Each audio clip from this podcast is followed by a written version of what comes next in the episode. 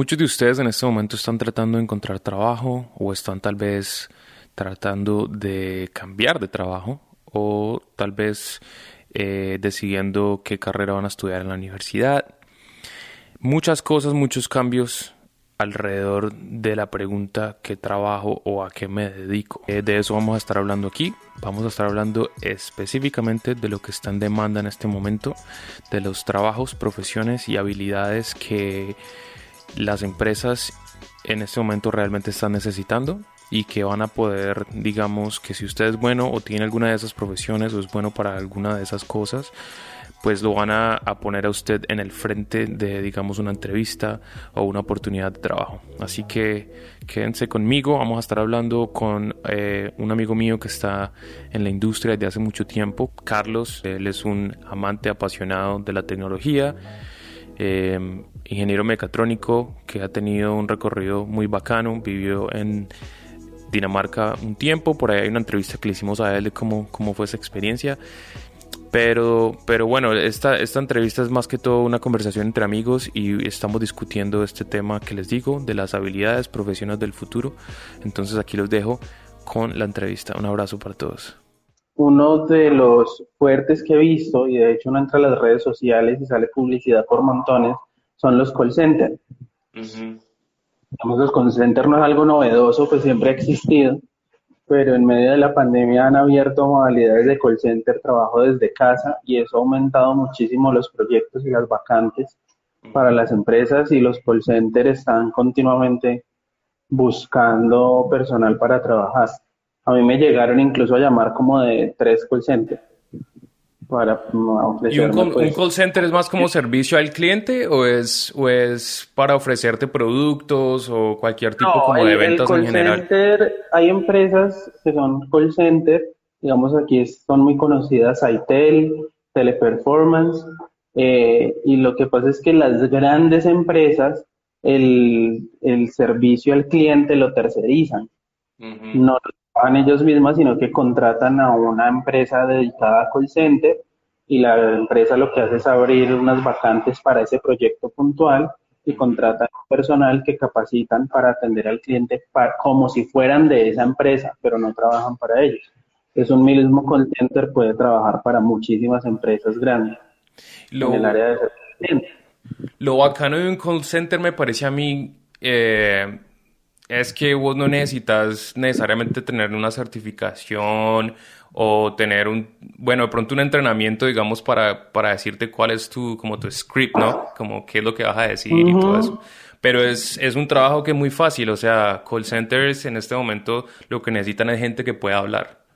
Exacto.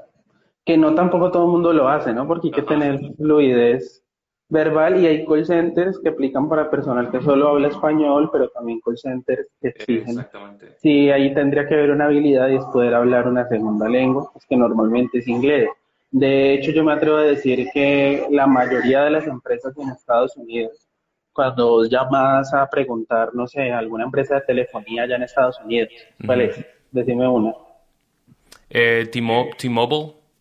T-Mobile, por ejemplo, cuando uno llama a preguntar algo sobre su plan, te pueden estar contestando incluso desde Colombia. La mayoría de empresas en Estados Unidos contratan call centers, es aquí en Colombia. Y cuando vos llamas allá a preguntar, te contesta alguien que está sentado aquí en Cali, en Medellín, en Bogotá, te está hablando en inglés y te ofrece y te resuelve tus inquietudes. Y así hay muchísimas empresas en Estados Unidos. Hmm. Que los call centers están en países de habla Incluso yo económico para ellos contratar un call center aquí en Colombia que uno allá mismo en Estados Unidos.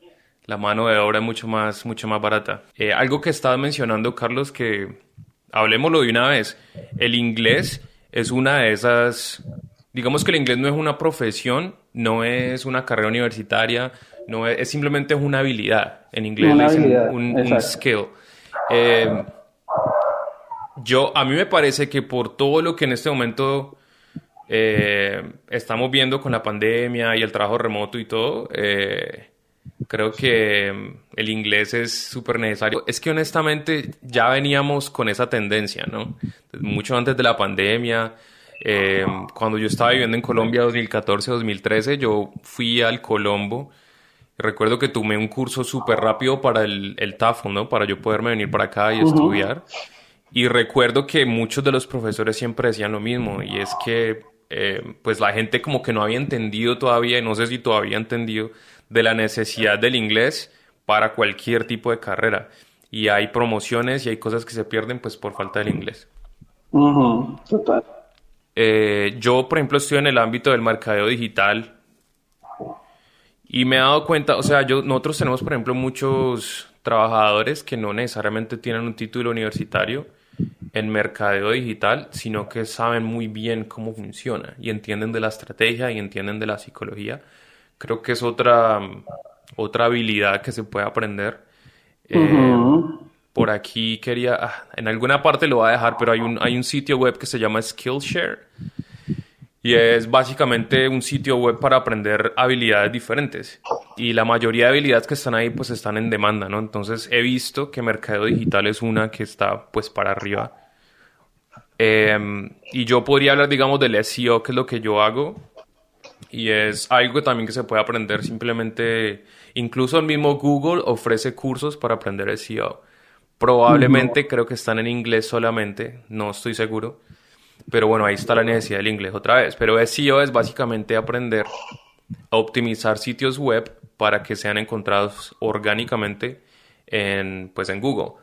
Eh, hay SEO también para YouTube, ahora que YouTube es la segunda em, search engine más grande, más grande pues, del mundo. Motor de búsqueda. Motor de búsqueda más grande eh, después de Google y es parte de Google. Entonces, digamos que SEO para ambos. Sí, sigue siendo Google. Exactamente. Es algo que se puede aprender también. Ah, perdón, te interrumpo aquí que está eh, conectada Dani. Pues, por ejemplo, ellos ahorita están dedicados al tema del marketing digital y ni ella ni, ni su esposo tienen una carrera profesional en eso, pero aún así lo, lo ejercen. Y eso, digamos, comprueba un poco la teoría que hablas, es uno de los de, de, los empleos o trabajos o necesidades que más ha tomado y no necesariamente necesitas ser un profesional en mercadeo. Hay muchas opciones de entrenamiento online, en marketing digital. Eh, sí hay que tener una noción, yo creo que básica de lo que es el mercado y el mercadeo y las ventas. Pero hay muchos sitios de entrenamiento en los temas de uso de las redes sociales. Mm, mi esposa, por ejemplo, tomó también un curso en ese tema de marketing digital, porque muchos lo toman para aplicarlo a su propio negocio o para ofrecerlo como un servicio para diferentes negocios o empresas, pues que no, cero conocimiento, digamos, del tema. Entonces sí aplica. Em, voy a mencionar también el diseño gráfico, que se ha vuelto súper fácil, siento yo, con muchas plataformas que ofrecen, digamos, eh, versiones gratuitas de de diseño, pero que eh, pues uno no necesita como ni siquiera ser tan creativo de cierta manera porque ofrecen tanta, tantos, eh, no sé, tanta ayuda, por ejemplo, como Canva. Canva es, es un website que yo estaba usando como desde hace unos dos, tres meses. Y alguien que, que, o sea, aprender Canva, Carlos, en, en, YouTube aprende cualquiera, hay un montón de cursos, Canva lo hace como lo más fácil posible para que uno cree gráficos eh, totalmente, o sea, semiprofesionales, diría yo.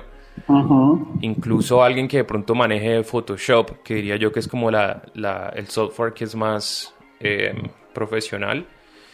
Eh, incluso a veces como que no puedes comparar la calidad, o sea, es tan, es tan cercana y es tan bien hecha que creo que Canva está en este momento pues eh, contribuyendo muchísimo a la, uno, a la creatividad de mucha gente y dos, eh, digamos, a expandir esa, esas opciones de trabajo porque pues alguien, digamos, puede volverse muy bueno en Canva sin necesidad de tomar cursos ni nada. Yo he visto un montón de videos en YouTube fáciles eh, y conseguir un trabajo, trabajar para alguien haciéndole sus gráficos, dirigiéndole su Instagram o alguna cosa así.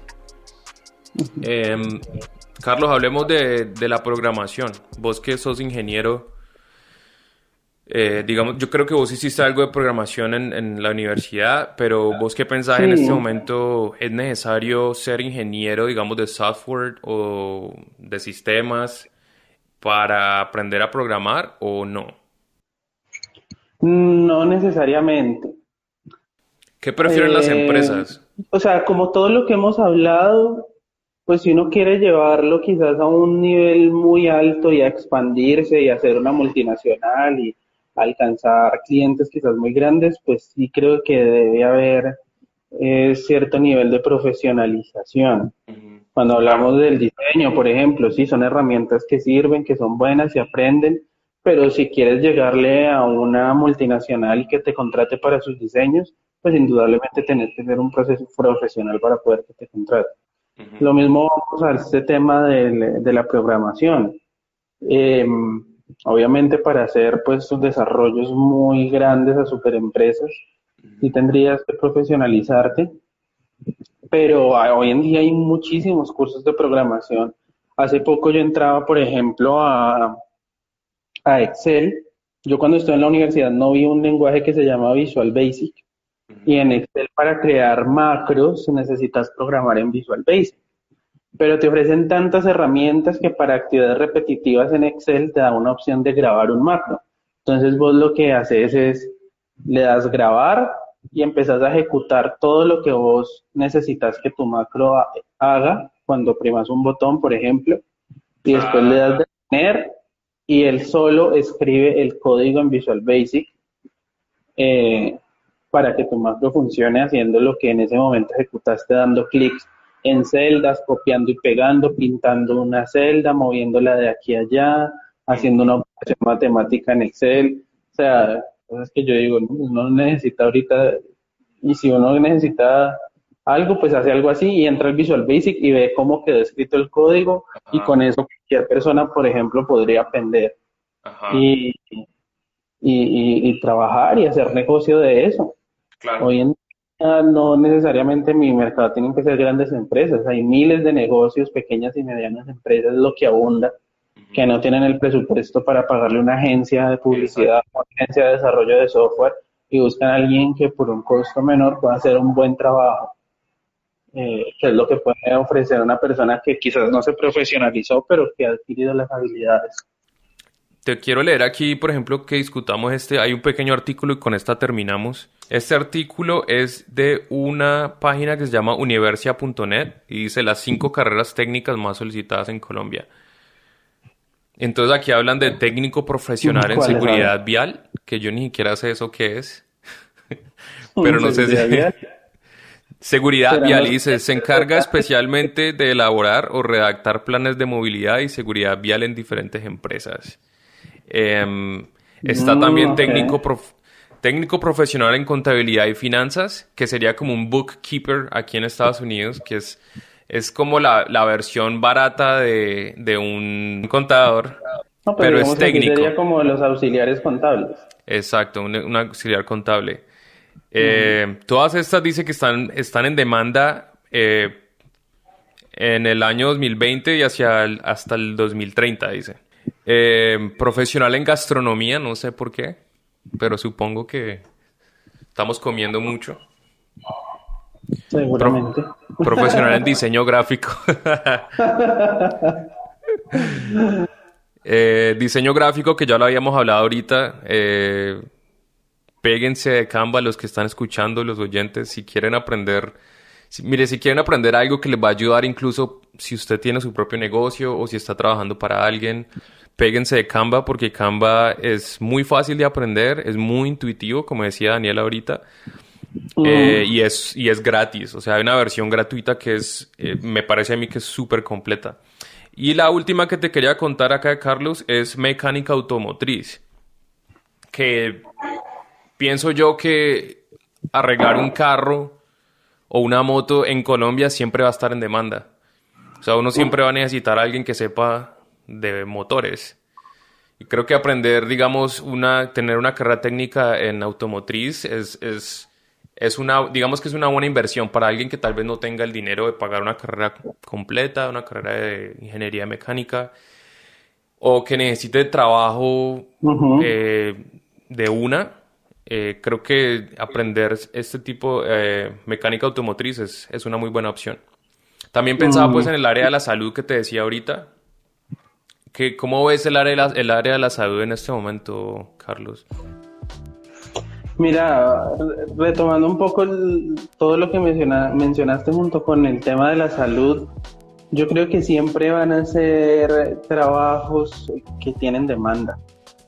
El tema, por ejemplo, de un auxiliar contable mm, o un contador, porque no importa el tipo de empresa que sea, si es de moda, si es de comida, si es de energía, eh, si es de lo que sea, si es un supermercado, todos siempre van a necesitar un contador y tener auxiliares contables que estén trabajando, porque son temas administrativos. Todo lo que sea administrativo siempre va a tener demanda y siempre va a tener cabida, porque no importa la empresa, siempre tiene un backup administrativo. Cuando hablabas lo del técnico en seguridad vial, pues también hace parte, digamos, de ese combo. Eh, hoy en día cada vez salen más normas y certificaciones y cosas que las empresas tienen que cumplir y siempre necesitan a alguien que esté encargado de eso porque seguramente el dueño está más enfocado en su core business, su producto o servicio que ofrece y no todo ese backup administrativo que se requiere para poder cumplir una serie de, de normas que sí organizan, le dan una organización al negocio de cómo debe operar, pero no es lo que finalmente hace que ingrese dinero a una compañía. Y ahí entramos también al tema de la salud. Todo lo que sea en términos de la salud, pues que siempre van a haber enfermos. Eh, y de hecho ahora hay muchos más que antes porque pues comemos peor, hay más contaminación, eh, una cantidad de cosas que hace que en realidad seamos mucho menos saludables, nos enfermemos más y haya una mayor necesidad de, en el sector de la salud. Eso siempre va a estar, digamos, abierto. Pues el tema de la salud que es que hay mucha demanda, pero pues el, tema de la salud en Colombia pues es complicado porque el sector es muy golpeado. Sobre todo la salud pública, ¿no? Y de enfermeros y enfermeras, pero conseguís un trabajo y te pagan a los tres meses. Hay mucha gente en el sector de la salud que les deben dos, tres, cuatro, cinco, seis meses, porque, el sector pues está muy complicado. Entonces hay muchísima demanda, pero si no les pagan. Yo siempre lo he visto de esta forma. Eh, hay, dos tipos de profesiones, digamos, a manera global. Eh, o digámoslo así de... Mm, sí, digamos de profesiones. Están las profesiones que son que son de, de luxury, o sea, son, son profesiones que, digamos que eh, hotelería y turismo, o actuación, o música, o artes, o sea, son, son profesiones que son de lujo, por así decirlo, que, que, que, cumplen una función de entretenimiento o de, o de simplemente pues traerle como ese comfort al ser humano, por así decirlo, que es ir a comer, que es ir a entretenerse, etcétera. Y están las profesiones que tienen que ver con la necesidad del ser humano.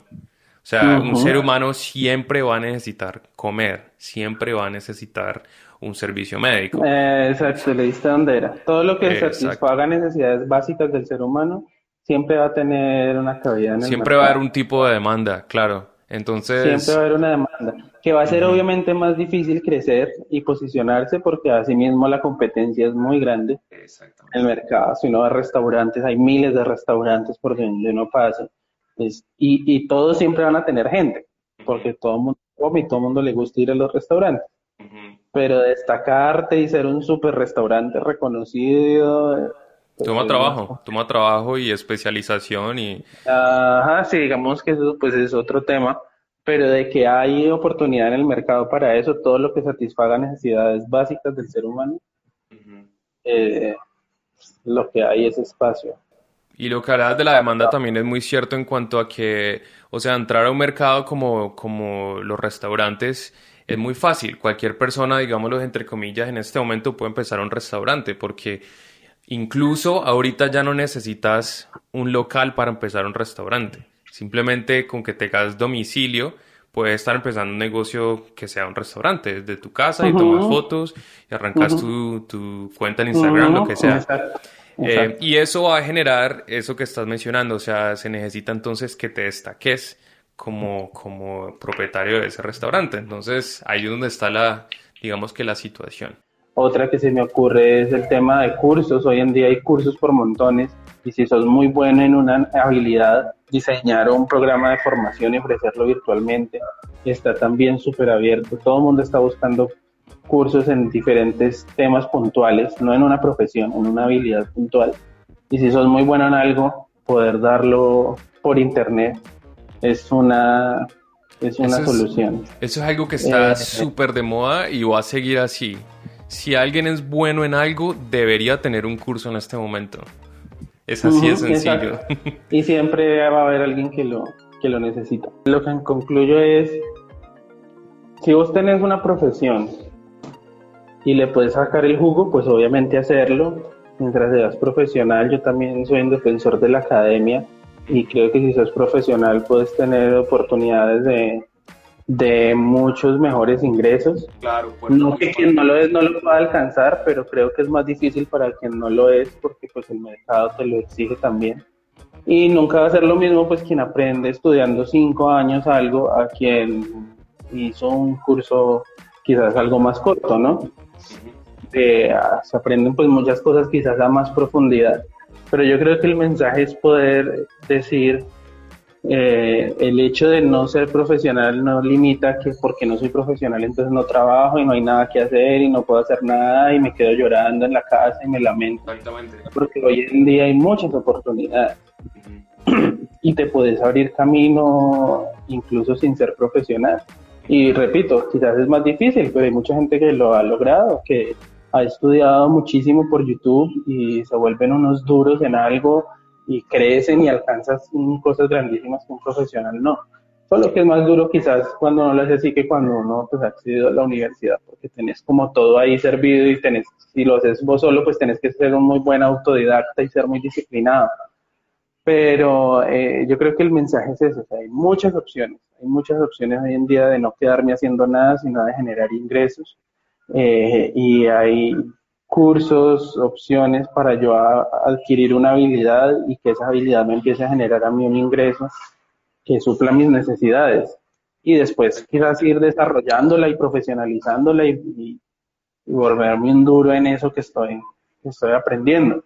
Pero que hay oportunidad de acceder a adquirir una habilidad de forma un poco rápida que me ayude a sostenerme mientras quizás la voy perfeccionando. Antes, de cerrar, se me vino algo como para, para cerrar. Y es en, en, Colombia, sobre todo, tenemos una cultura muy de que yo necesito que me digan qué tengo que hacer, que me digan cómo hacerlo, que me digan, y por eso tengo que buscar dónde me enseñen para que me digan cómo para poder hacer algo. Pero el tema de la pandemia y esta era digital nos ha obligado a tener que cambiar ese chip y decir, no tengo que esperar a que me digan qué hacer, sino yo proponer. Y cuando yo tengo que pensar en proponer y ese reinventarse, eh, tengo que pensar a, empezar a descubrir, porque es que todos tenemos una habilidad, o sea, no hay nadie tan malo para decir que no sabe hacer algo, todos tenemos una habilidad. Y eso me obliga a mí a pensar, ¿para qué soy bueno yo? En algo tengo que ser bueno y de alguna forma me tiene ese ser bueno en algo que generar un ingreso porque hay alguien que necesita eso y él no lo sabía hacer. Yo no soy bueno para el diseño y necesito a alguien que, que lo sepa. Eh, y son habilidades que muchas veces, muchas son innatas, otras, otras se pueden desarrollar fácil. Entonces, entonces mira, es, es, es entender para qué somos buenos, es entender para qué somos malos, porque todo mundo es bueno para algo y malo para algo.